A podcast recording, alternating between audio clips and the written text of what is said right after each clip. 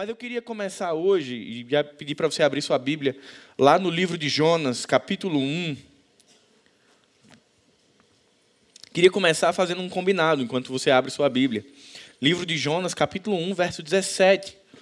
É, hoje a gente começa o texto da mensagem sobre o, o episódio em que Jonas ele é engolido pelo grande peixe. Né? E nós não vamos nos ater a esse ponto do grande peixe, mas se você tiver alguma dúvida pós-culto, podemos ajudar. Mas eu queria fazer um combinado. As Escrituras relatam muitos eventos miraculosos que não podem ser explicados pela ciência. Ler a palavra de Deus sem fé é não entender a sua mensagem. Mas se pela fé aceitamos como verdadeiro o que a Bíblia ensina sobre os postulados da criação, da providência de Deus, do pecado e da salvação, os milagres se tornam tornam-se necessários. Uma necessidade da graça. Desta forma, os milagres não são mera exibição do poder de Deus para provar a sua existência, mas sim uma forma de demonstrar atitudes de Deus para com o homem. É, talvez você olhe para o versículo 17 e fique: como pode? Será que é uma é literal o que aconteceu? Será que isso aqui é uma parábola que Jonas está contando? É uma alegoria? O mais importante desse texto não é o peixe, nem tampouco Jonas. O mais importante de todo o relato de Jonas é Deus. É o que Deus tem feito na vida desse homem, que é um homem de Deus, temente a Deus, servo, mas teimoso, desobediente, que na hora que teve ah, os seus planos frustrados, resolveu pegar um atalho porque ele não queria se submeter aos planos de Deus. Deus tinha um plano muito claro. Ele queria que Jonas levasse uma mensagem de juízo a Nínive. Os pecados de Nínive tinham chegado ao Senhor, tinham aborrecido ao Senhor. Então Jonas tinha recebido de Deus a missão de levar uma mensagem de juízo, mas também uma mensagem de graça. Jonas já sabia. Se você já leu o livro, se você depois quiser ler o capítulo 4, você vai descobrir que Jonas já sabia que se ele pregasse a palavra lá, vidas seriam transformadas. E Jonas não queria isso. Jonas não estava afim que um outro povo que não fosse israelita fosse alvo da graça. Isso chateou Jonas. Mesmo sendo um homem temente a Deus, servo de Deus, ele queria fazer outros planos. E aí começa todo o desenrolar dessa história que você conhece. E eu queria que você acompanhasse comigo, na sua mente, a sequência da história de Jonas, desse início. Deus fala com Jonas e dá a ele uma missão de falar aos ninivitas. Jonas fica chateado. Jonas não concorda com Deus e diz: Olha, não estou afim de fazer. Se o senhor quer falar, arranja outra pessoa. Eu vou pegar aqui, vou descer para Jope. Acompanha a descida de Jonas. Eu vou descer para Jope. Jonas desce para Jope. Quando chega no porto de Jope, ele pega um barco e aí ele acha pouco, ele diz: Eu vou descer para o porão do barco. E eu quero ficar lá sem contato com ninguém, não estou afim de conversa, estou chateado com Deus. Ele desce para o porão. O texto vai dizer no capítulo 1 que o mar começa a ficar revolto, uma tempestade, o barco fica perto de naufragar. Os marinheiros, desesperados, cada um rogando ao seu Deus, decidem lançar a sorte e Jonas é identificado como o motivo da tempestade. E aqui aqueles homens tentam primeiro tirar itens pesados do barco, não resolve, a tempestade continua lá, o caos continua lá, e aí eles conversam com Jonas e dizem: Olha, é o jeito, a gente tem que te jogar no mar, desculpa, mas é o que a gente tem para fazer. E aí vem uma outra descida de Jonas. Ele desce para Jope, ele desce para o porão do barco, e agora Jonas desce ao mar. Jonas desce ao mar num momento de fúria. Muito provavelmente, Jonas não era um exímio nadador. Ele estava mar aberto. Muito provavelmente, ele iria morrer afogado. E aí vai aparecer o verso 17 que eu queria que você acompanhasse na sua Bíblia. Jonas 1,17. O Senhor fez que um grande peixe engolisse Jonas e Jonas ficou dentro do peixe por três dias e três noites. A brincadeira na vida de Jonas estava começando agora. Jonas pensou que a história já estava sendo contada, mas estava só começando. Essa descida ladeira abaixo, sem freio na vida de Jonas, estava só começando. Deus começa realmente a falar com esse homem, com esse profeta, a partir de agora. É agora que a realidade da vida de Jonas e dessa presunção, desse orgulho do coração dele, vai começar a ser mostrado diante do rosto dele. Mas aí a gente volta para o que eu comecei. Deus nos ama apesar de nós. Ele nos ama apesar dos nossos pecados, apesar das nossas falhas, das nossas desobediências, das nossas rebeldias. Ele continua amando. E é isso que acontece com Jonas. Deus continua amando Jonas. E Deus providencia um grande peixe para capturar Jonas, para engolir Jonas e livrá-lo temporariamente da morte. E agora Jonas desce ao nível mais profundo da história. Jope, porão do navio, mar, entranhas de um grande peixe. Jonas agora se encontra dentro de um grande peixe. Deus tinha provido uma salvação temporária para esse momento, porque Deus havia marcado um encontro com Jonas dentro de um grande peixe. A primeira coisa que essa narrativa nos traz é que Deus governa todas as coisas. Aprove a Deus usar um grande peixe. E na semana passada nós conversávamos fora da, do templo e algumas pessoas, mas que peixe foi esse? Foi uma baleia? Foi o que que engoliu Jonas? Digo, gente, eu não sei, eu sei que a Bíblia está dizendo que foi um grande peixe. Se você for para o grego no Novo Testamento, supõe-se a transliteração da palavra parecido com baleia. Outras pessoas dizem que é um leviatã, que é um monstro do mar. Não interessa. Porque se eu não consigo acreditar que Deus pode usar um peixe para engolir um homem, muito menos eu acreditarei que Deus é o Deus criador dos céus e da terra. Eu disse, gente, cuidado, a gente às vezes é, engole um elefante e quer se engasgar com um mosquitinho. Isso não é nada para Deus. Então, se foi ou não foi, se foi um peixe ou se foi uma sardinha, foi Deus. Foi providência de Deus na vida desse homem. Porque o enredo dessa história é de um Deus que ama incondicionalmente e que chama o seu profeta, seu profeta que nesse momento está rebelde, está reclamando, está insatisfeito com Deus, ele chama esse profeta de volta para uma relação pessoal. Então, nesse momento da história, não tem mais marinheiros, não tem mais mar revolto, só tem escuridão, silêncio e solidão. Jonas dentro do estômago, dentro das entranhas de um grande peixe. Queridos, é Deus quem governa os caminhos de Jonas todo o tempo. Deus permite que Jonas desça a Jope, Deus permite que Jonas desça ao porão do barco, desça ao mar, e ele permite que ele fique agora, nesse momento, dentro das entranhas de um grande peixe. O Senhor governava Jope, governou os marinheiros, governou o mar, quando disse: Olha, colocou Jonas no mar, a tempestade acalmou, e agora ele governa a vida do peixe e a vida de Jonas. Isso é uma profunda demonstração de amor e de misericórdia de Deus por Jonas, mas eu queria que você lembrasse de uma coisa. O que é que Jonas tinha para fazer? Pregar o evangelho de Deus, a lei de Deus aos ninivitas.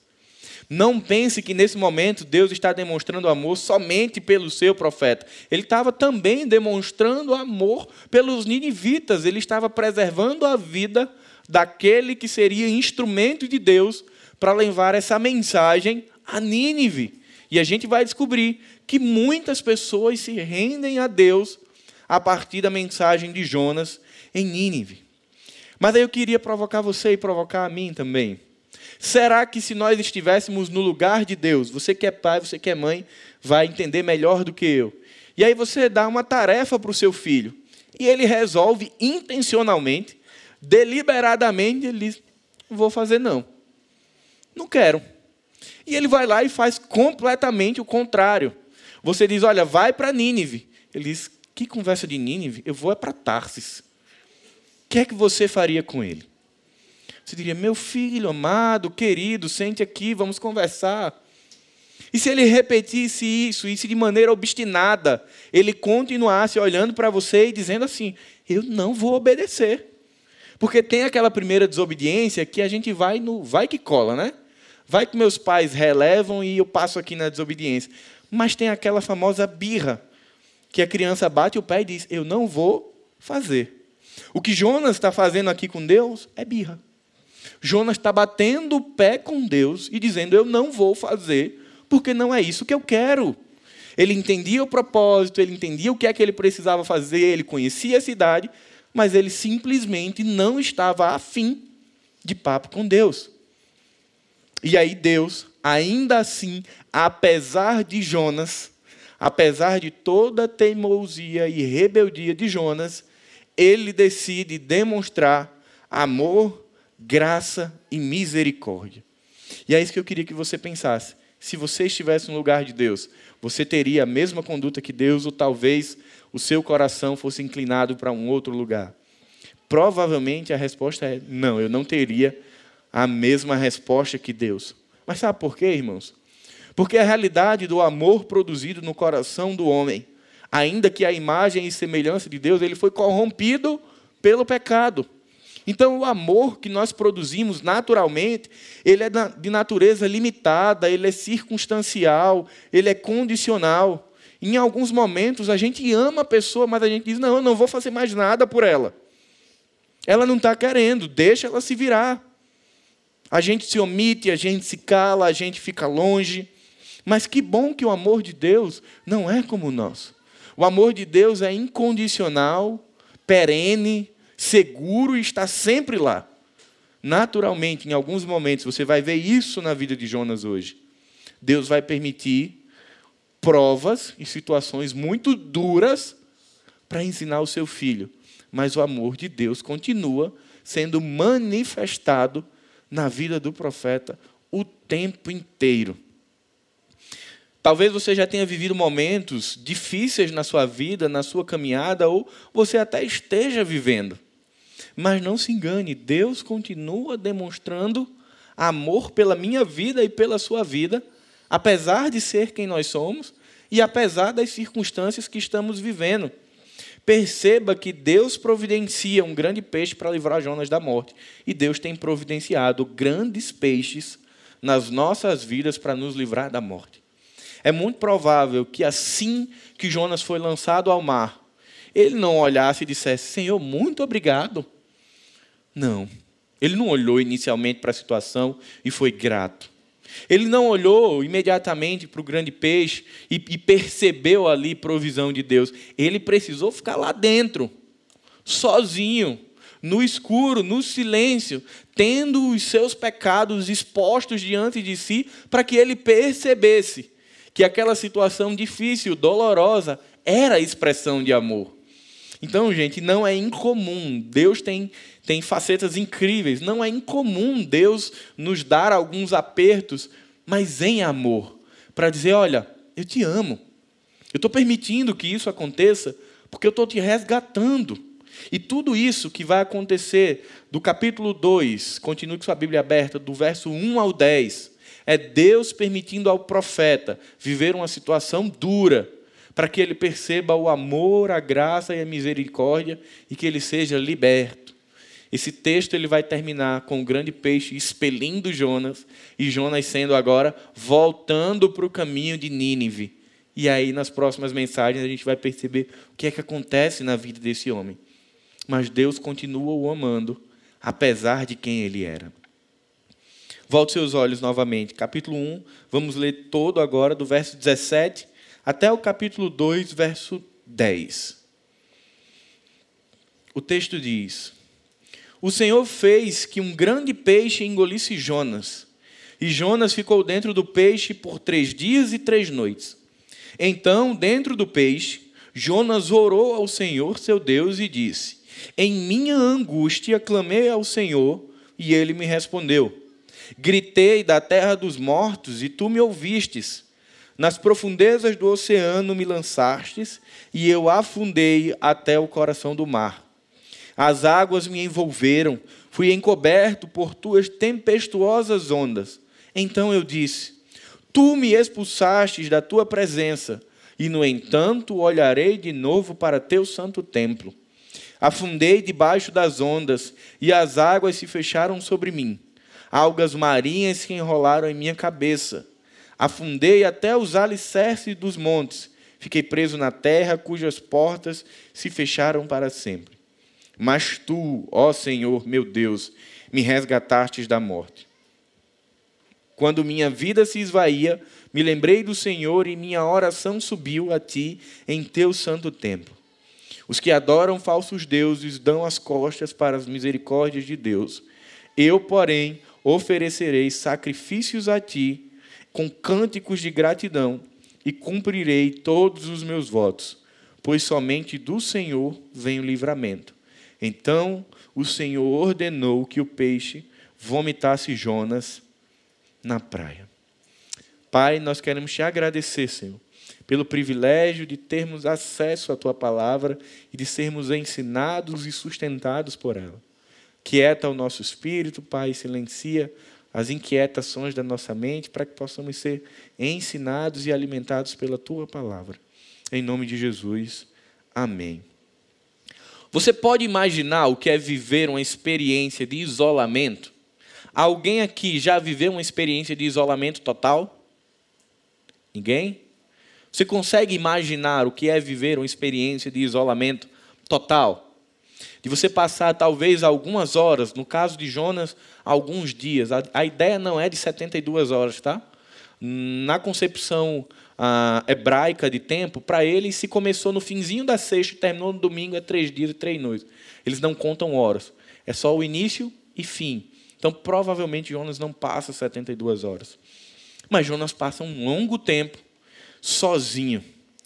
Mas certamente que se nós não vivemos nenhuma experiência parecida com a de Jonas, de isolamento, ainda que não num peixe, é muito difícil para a gente tentar imaginar a que circunstâncias esse homem foi exposto, que tipo de experiência orgânica e espiritual que ele teve durante esse tempo. Mas podemos ter certeza de uma coisa: foi uma experiência que marcou a vida de Jonas, porque quando essa experiência do peixe acaba, ele está doido para ir para Nínive. E eu gosto de ver a palavra de Deus com muito bom humor. Não vou, não vou, não vou. Termina Jonas dizendo: Papai, onde é que está Nínive? Eu quero ir, eu amo aquele povo.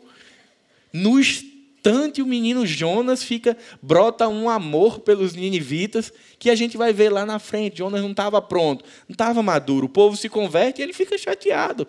Droga, preguei e o povo entregou sua vida, não era para isso ter acontecido. Mas no momento, Jonas, como todo menino, e aí lembre-se, por mais que ele fosse um profeta, um homem de Deus, existiam questões a serem amadurecidas no coração de Deus. E depois dessa experiência, Jonas diz: opa, estou entendendo que é melhor obedecer a Deus, porque o caminho da desobediência ele é mais penoso, ele é mais custoso. O verso 17 mostra o profeta Jonas no pior momento que as Escrituras descrevem da sua vida. Ele estava agora nas entranhas do peixe, ele só tinha ali silêncio, escuridão, solidão, medo, temor, terror. Ainda que no primeiro momento Jonas tinha dito: escapei da morte, estava me afogando, agora estou aqui seguro, dentro de um peixe. Mas e agora? Por quanto tempo essa situação vai perdurar? Ali com Jonas, todo aquele ruído que estava ali dentro da cabeça do profeta, nesse momento acabou, meu irmão. Não tem mais marinheiro lançando sorte, não tem mais ninivita para ser alcançado, não tem mais hebreu para dizer: olha, nós somos povo exclusivo, não podemos falar com os outros. Para Jonas, nem Deus estava mais ali. Se você perceber nos primeiros versículos do capítulo 2, ele vai dizer assim: o Senhor me retirou da sua presença. No momento que Jonas está dentro do peixe, ele estava tão solitário que nem Deus ele conseguia perceber. Mas ele passa ali um tempo, um tempo longo, que certamente para ele foi muito mais do que três dias e três noites, para experimentar o amor de Deus sendo ensinado na vida dele, ainda que através de um evento doloroso. Se você olhar a história da redenção, você vai ver muitos momentos em que Deus, e você vai ver muito isso na história de Israel, que Deus permite juízo sobre o seu povo, que Deus lança juízo sobre o seu povo, para mais na frente fazer o quê? Resgatar e redimir o seu povo. O tempo inteiro isso continua acontecendo. Jonas estava ali vivendo o pavor da morte, sendo escancarado diante dele a culpa, a desobediência, o abandono, mas ele não fazia ideia do que Deus tinha reservado.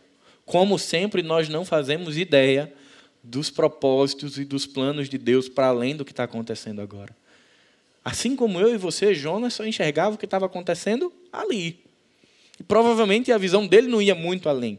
O máximo que Jonas consegue ter é um lampejo de esperança quando ele diz: Ainda verei o teu santo templo. Começa a brotar esperança no coração dele. Mas naquele momento ali, o que ele estava era bem quietinho, sem imaginar que Deus estava ali forjando o caráter na vida dele e que muito em breve ele seria colocado de novo em terra firme e reconduzido para aquilo que era o chamado lá do início do capítulo 1, que era ir a Nínive. O profeta surdo, Pedro falou semana passada, o profeta que não ouviu a Deus, agora clama a Deus pedindo socorro. Tim Keller vai dizer que, para Jonas, o caminho para cima era primeiro para baixo. Para Jonas enxergar a Deus e os seus planos, ele precisava primeiro descer. E aí entenda isso da forma que Deus falar ao seu coração. Jonas teve uma descida literal. Ele desce para Jope, ele desce para o porão do barco, ele desce para o mar e ele desce para a entranha do peixe. Mas às vezes, na nossa realidade, o caminho para cima, para a relação com Deus, é muitas vezes descer do orgulho, descer da soberba, descer do autocontrole, descer da independência de Deus, é abrir mão daquilo que nós achamos que temos controle.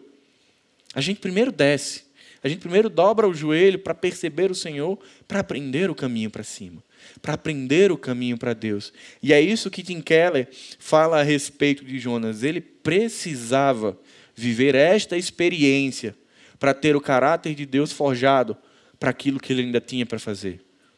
E aí eu queria, junto com você, extrair algumas lições para a minha vida e para a sua vida. A primeira lição: apesar de nós, Deus continua ouvindo a oração dos seus servos. Capítulo 2, verso 1. Então, de dentro do peixe, Jonas orou. Não sei como foi a tua caminhada cristã até aqui hoje, mas é, eu, eu já ouvi isso, não fui ensinado, mas já ouvi. Não, isso aí não é lugar de você estar tá orando, não. Você não pode estar tá orando, você vai para o banheiro e vai orar. Você está dirigindo e vai orar. Se for orar dirigindo, mantenha os olhos abertos, né? Para não correr nenhum risco.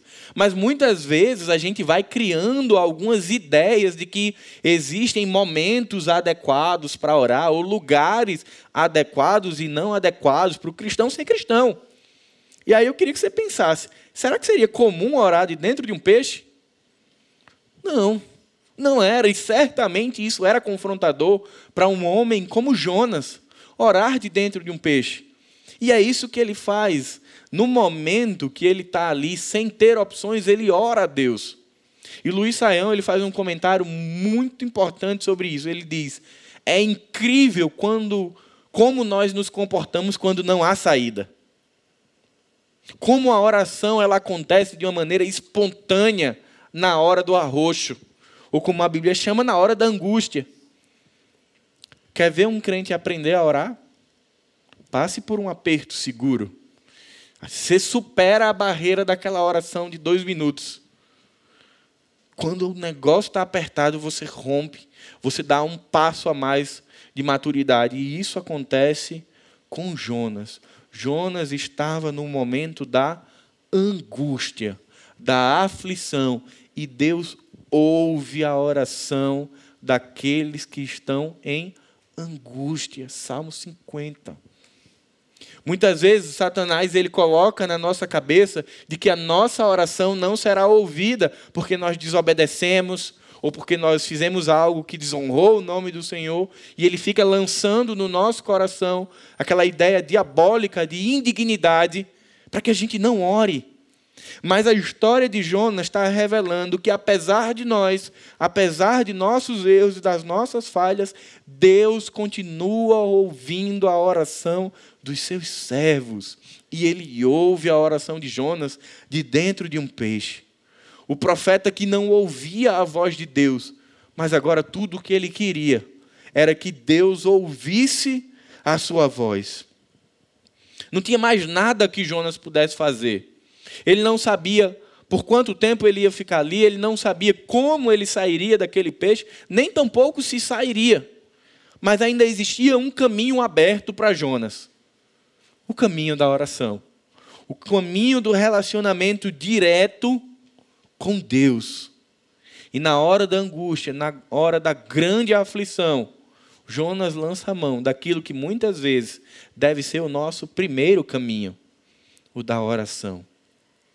Salmo 50, 15 diz: Clame a mim no dia da angústia, eu o livrarei e você me honrará.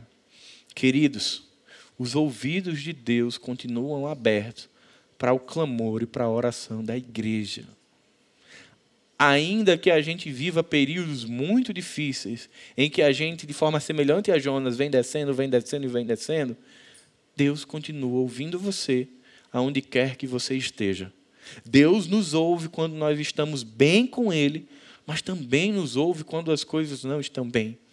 Deus nos ouve quando nosso coração está aquecido com Ele, mas também nos ouve quando nosso coração está ali um pouco frio, apático. Ele continua com os seus ouvidos atentos e abertos ao clamor dos seus filhos. Então, clame a Deus. Se você tem passado por períodos difíceis, clame a Deus. Se tem sido dias de bonâncias, celebre a Deus. Mas lance mão daquilo que é o melhor caminho para se viver com Deus, que é através do relacionamento na oração. Lembre-se, precisamos perceber que Deus nos ama e ouve as nossas orações, apesar de que sermos quem nós somos. O seu pecado não entope o ouvido de Deus. O meu pecado, ele não entope o ouvido de Deus. Porque ele continua nos ouvindo. O pecado de Jonas, a desobediência de Jonas, não interferiu para que Deus ouvisse a súplica do profeta. Segunda lição: apesar de nós, Deus continua livrando e libertando os seus servos. Queria que você voltasse seus olhos para o verso 6. Do verso 2 ao 5, Jonas está descrevendo essa experiência dentro do peixe, esse momento de descida. No verso 6, algo muda. Afundei até os alicerces dos montes. Fiquei preso na terra, cujas portas se fecharam para sempre. Olha só o que Jonas está dizendo. Fiquei preso nas portas que se fecharam para sempre. Para ele acabou. Já era, não tem mais o que fazer está fechado. Ele não vai sair dali. Mas olha o que ele diz: Mas tu, ó Senhor meu Deus, me resgataste da morte. Nada tinha acontecido ainda a Jonas, mas ele começa a nutrir no coração dele de que Deus o havia resgatado da morte. A grande questão da interpretação desse texto é: que morte é essa que Jonas está falando? Será que o que Jonas está colocando aqui como livramento de Deus era a morte física que o esperava? Porque certamente ele não passaria muito tempo sobrevivendo dentro de um peixe. Ou Jonas está falando a respeito de um outro tipo, de um outro tipo de morte, da apatia e do distanciamento de Deus. Não se sabe ao certo. É possível que ele tivesse inclusive falando das duas possibilidades através da sua fé, da esperança que ele poderia sair dali, mas principalmente que Deus tinha aberto os seus olhos para a realidade do seu pecado, da morte causada pelo pecado. A parte B do verso 6 nos mostra a oração e o clamor do profeta. E Deus vai prover, a partir dessa oração, libertação, resgate na vida dele Mas isso só acontece depois que os olhos e ouvidos de Jonas são abertos. Deus vai prover uma forma de Jonas sair do peixe. A Bíblia nem vai relatar como que ele é expulso. Nem se é na beira do mar ou não. A palavra de Deus vai dizer apenas que ele vai ser expulso do grande peixe. Mas perceba que a resposta de Deus a Jonas não é simplesmente porque Jonas orou, não é um botão. Não é Jonas, opa, vou, vou dar uma orada aqui e automaticamente a minha oração será respondida. Não, não é isso. Volta os teus olhos um pouquinho para os versículos 3 e 4. Nas profundezas do oceano me lançastes, e afundei até o coração do mar. As águas me envolveram, fui encoberto por tuas tempestuosas ondas. Então eu disse: Tu me expulsastes da tua presença, e no entanto olharei de novo para o teu santo templo. Tu me expulsastes da tua presença. Você percebe que Jonas caiu a ficha agora? Jonas entende que o que ele está vivendo não foi um caso fortuito da vida. Ele entende que aquilo ali é a ação de Deus pela desobediência dele. Ele diz: Senhor, eu entendi. Eu estou nessa situação, afundando, descendo, as algas é, tomando conta da minha cabeça, porque foi o Senhor quem me expulsou da tua presença. A resposta de Deus ao pecado, meus irmãos, sempre vai vir pós-arrependimento. Quando a gente olha no Novo Testamento, isso fica muito claro. A resposta de Deus à nossa oração em momentos de angústia passa pelo arrependimento e pela contrição do nosso coração. O que aconteceu com Jonas não foi só orar por orar. Jonas entendeu o seu problema, ele entendeu como ele tinha desobedecido a Deus, e é a partir disso que a sua oração sincera, contrita, chega aos ouvidos de Deus. E depois do arrependimento, Deus provê resposta ao coração desse homem. Sobre isso, Tim Keller diz: nenhum coração humano aprenderá sobre sua pecaminosidade e impotência só de ouvir, que diz, só de ouvir dizer que é pecador. Isso terá de ser mostrado, muitas vezes por meio de experiências brutais. A experiência que Jonas está passando aqui é avassaladora na vida dele. Um homem que era hebreu, puro, nascido, se achava mais importante do que os outros, porque o senhorio de Deus era exclusivo para os hebreus, ele não queria que isso fosse estendido, ele era mais digno, e aí agora ele se vê dentro das entranhas de um grande peixe sem ter nada para fazer. E aí ele entende que esse título de hebreu não valia tanta coisa. Na prática, não valia tanta coisa. Porque perceba, aquele que fazia parte do povo escolhido de Deus estava sendo punido, juízo de Deus sobre ele, porque ele não queria levar a palavra a um povo de fora, aos ninivitas. Ou seja, o de dentro sofrendo por omissão da palavra para os de fora. Deus faz tudo isso com Jonas para tirar Jonas dessa visão tão pequena de um evangelho exclusivista. Porque se você olhar o Pentateuco, meus irmãos, o tempo inteiro Deus está dizendo assim: ele fala de uma lei específica para o povo, mas ele sempre coloca as condições para aqueles que quiserem entrar. O que deve ser feito com as pessoas de fora que vierem a fazer parte do arraial de Israel. E é isso que Jonas não tinha entendido.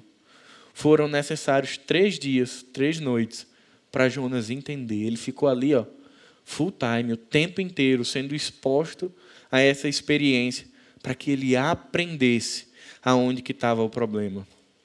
Então, mesmo que no início a fé de Jonas tenha desfalecido, agora o arrependimento forjava no coração dele esperança. A partir do momento que Jonas entende que ele pecou, que ele desobedeceu, que ele estava rebelde com Deus, ele diz: Eu entendo que foi o Senhor quem me expulsou da tua presença, mas eu acredito que eu ainda verei o teu santo templo.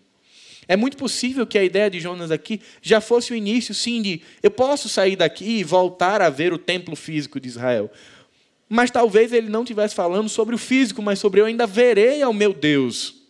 Ainda que isso daqui não passe, o arrependimento descortinou a visão de Jonas sobre si mesmo e permitiu a ele ter esperança de que aquilo ali iria passar. Mesmo no abismo da alma, Jonas conseguiu colocar a Deus novamente como âncora da sua vida. E assim como Deus proveu um peixe para ter um encontro com Jonas, Deus tem provido situações talvez atípicas para ter encontros conosco, para dizer: Eu continuo amando você, ouvindo você e livrando você, porque eu te amo, apesar de você. Deus nos ama, nos livra das aflições e das angústias, apesar de sermos quem somos. Terceira lição: apesar de nós, Deus continua reanimando o vigor de seus servos. Queria que você voltasse para o verso 7, 8 e 9 do capítulo 2. O texto vai dizer: Quando minha vida se esvaía, me lembrei do Senhor e minha oração subiu a ti em teu santo templo. Os que adoram falsos deuses dão as costas para as misericórdias de Deus. Eu, porém, oferecerei sacrifícios a ti com cânticos de gratidão e cumprirei todos os meus votos, pois somente do Senhor vem o livramento. Me parece que a partir de agora o ânimo, o vigor, a coragem do profeta começa a ser reanimado. Imagina a ilustração de que Jonas no meio da narrativa aqui no capítulo 2, o ponteirinho do combustível já estava lá, ó, já acendendo aquela luzinha, dizendo: Jonas, acabou. Você precisa abastecer, meu filho. Ou você vai ficar pelo caminho. Jonas já estava ficando pelo caminho. Exceto se Deus providenciasse o reabastecimento. E onde é que Deus encontra o pit stop com Jonas? No ventre.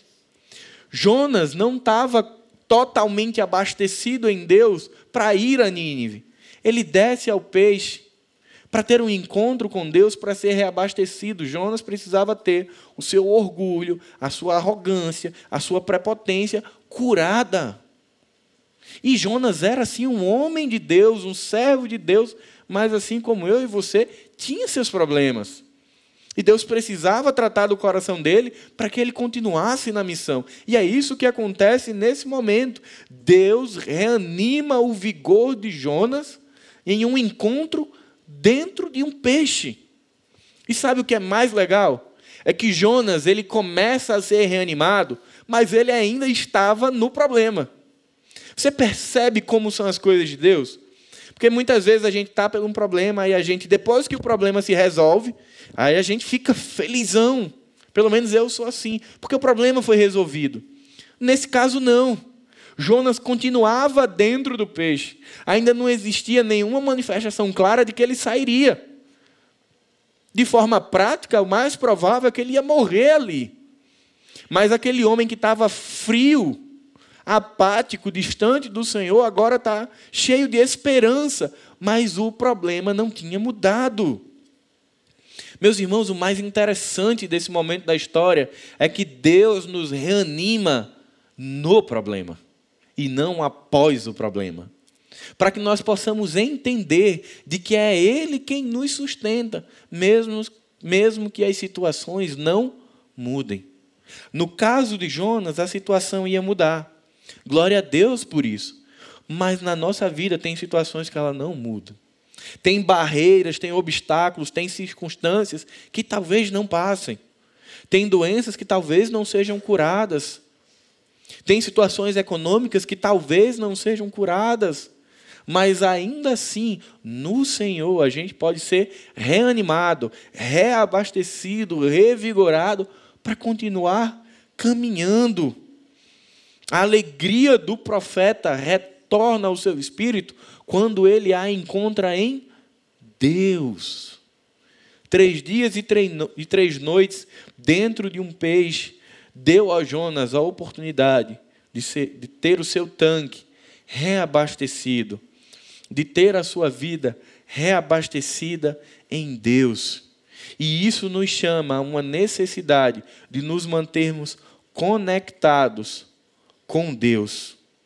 Nosso prazer e nossa alegria e nossa felicidade não deve estar ancorada no milagre, no sobrenatural. Porque aí a gente fica com uma vida espiritual extremamente frágil. A gente fica dependendo do sobrenatural, do miraculoso, do inexplicável para andar. E aí a gente fica. Sabe que se você for no posto de gasolina você põe 10 reais, e aí você quer ir para Monte Alegre com 10 reais de gasolina, pronto, é isso que acontece na vida do crente quando ele quer viver o tempo inteiro de respostas sobrenaturais.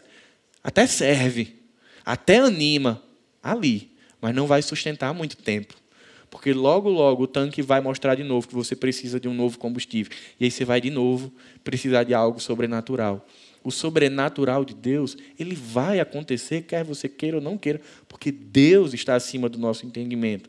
Mas a nossa fé não pode estar amparada ou ancorada apenas nisso. Ela tem que estar ancorada em Deus. E para mim, essa é uma das lições mais ricas que Jonas traz nesse momento. É porque ele volta a ficar feliz, a ficar alegre, a ficar animado, sem o milagre.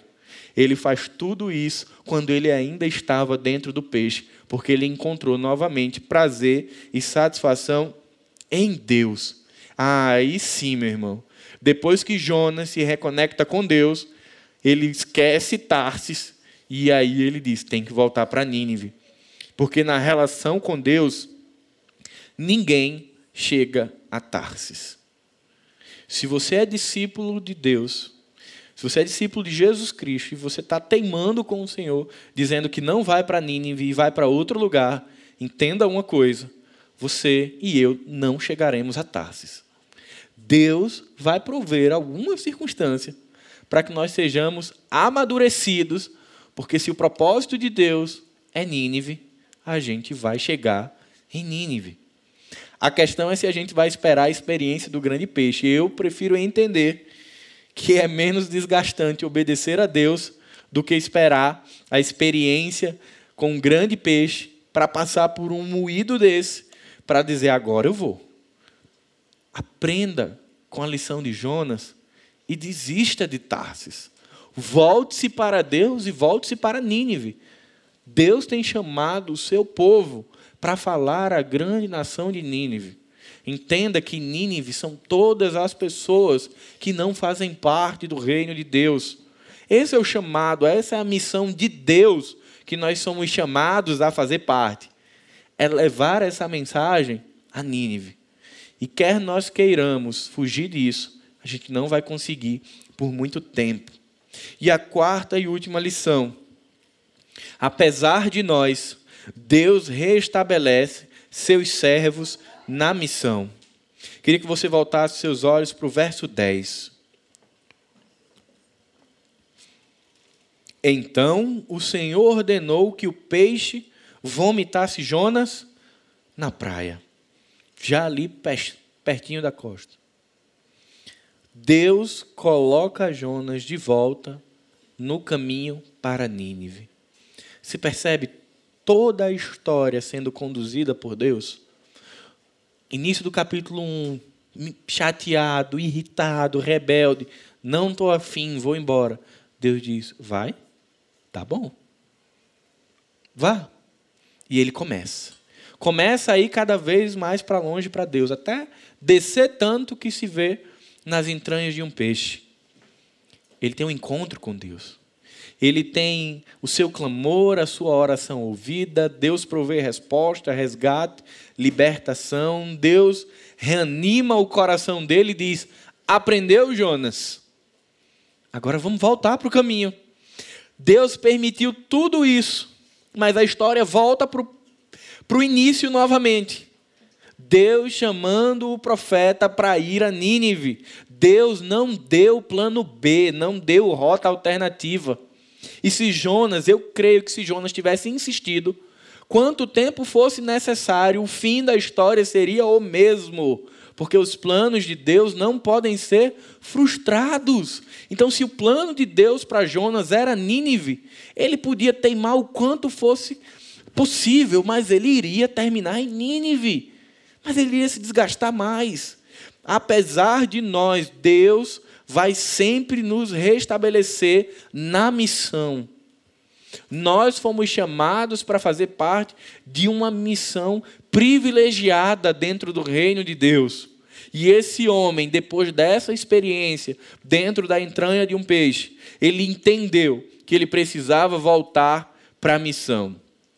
Sem dúvidas que o profeta saiu das entranhas do peixe com uma convicção: fugir da vontade de Deus para evitar tarefas difíceis sempre nos levará a caminhos de maiores dificuldades. Fugir da vontade de Deus sempre nos levará a caminhos de maiores dificuldades. Porém, Jonas aprendeu, ele entendeu a necessidade de ouvir a Deus e de se submeter a Ele. Passou por maus bocados, mas aprendeu.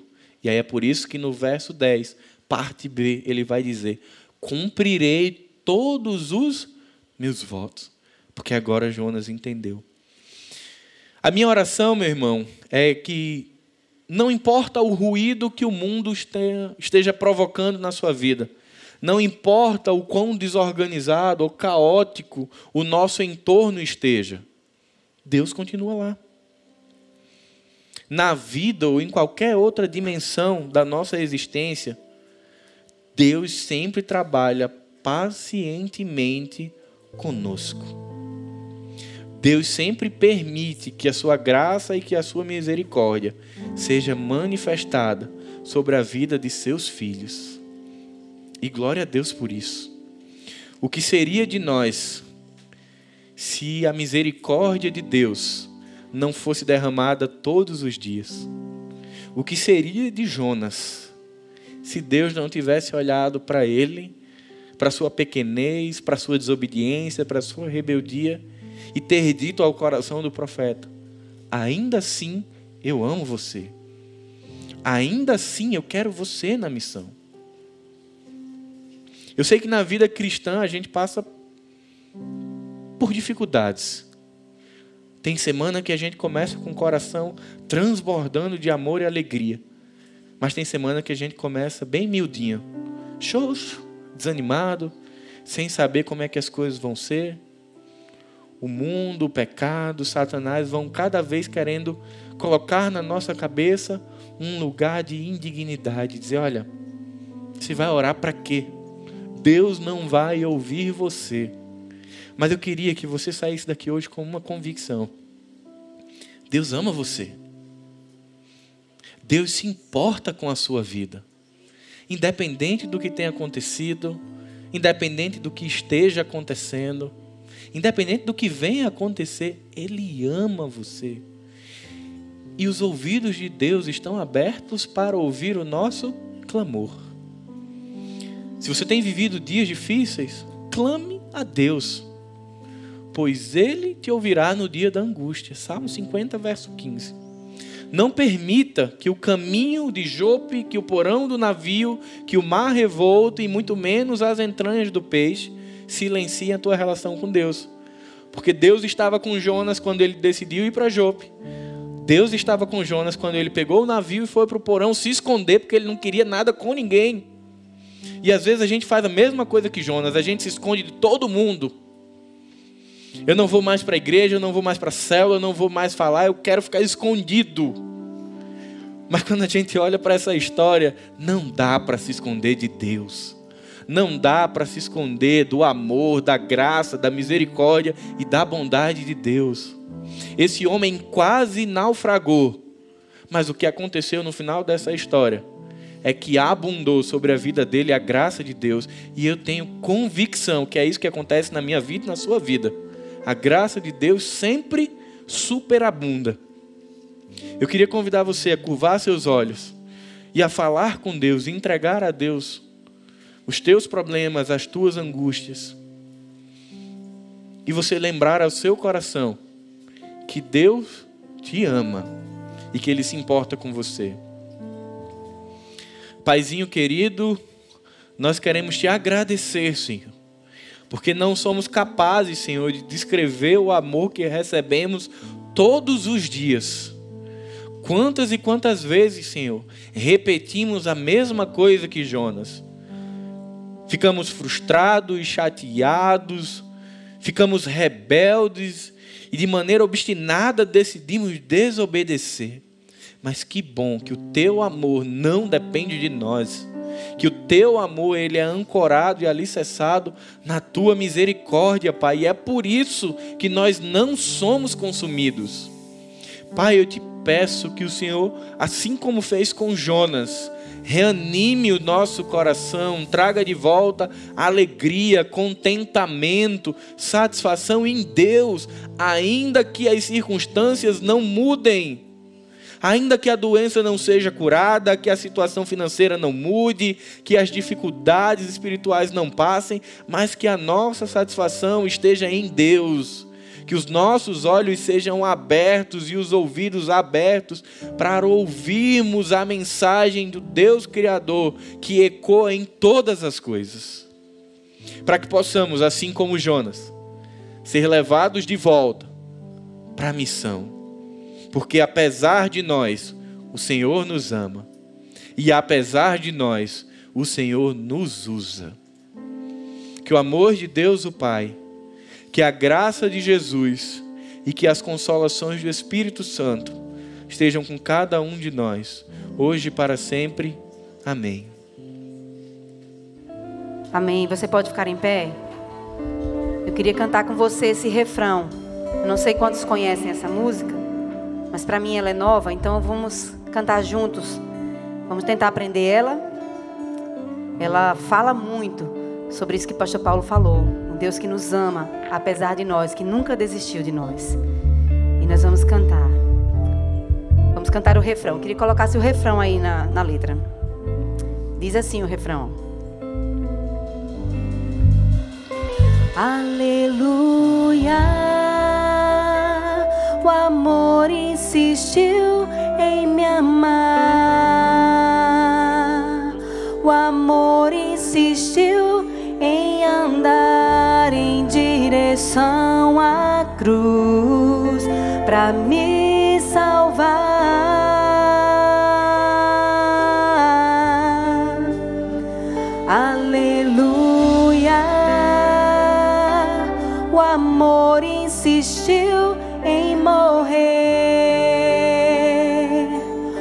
amor insistiu em vencer para que eu tivesse vida.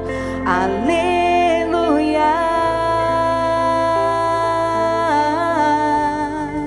É fácil? Então vamos do início. Vamos cantar ela. Desfrutando desse amor que cuida de nós, que nos vê aonde nós estamos.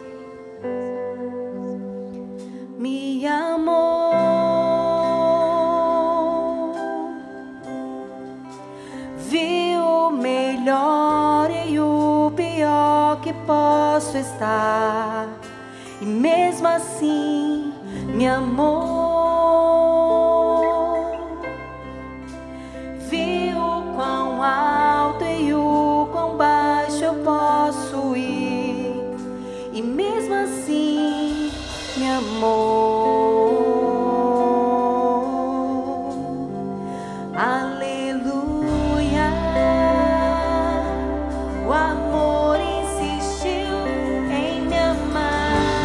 Ele não desiste de nós. O amor insistiu em andar em direção à cruz para me salvar.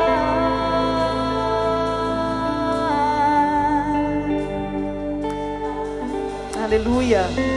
Ele nos amou primeiro. Vamos cantar assim. Me amou.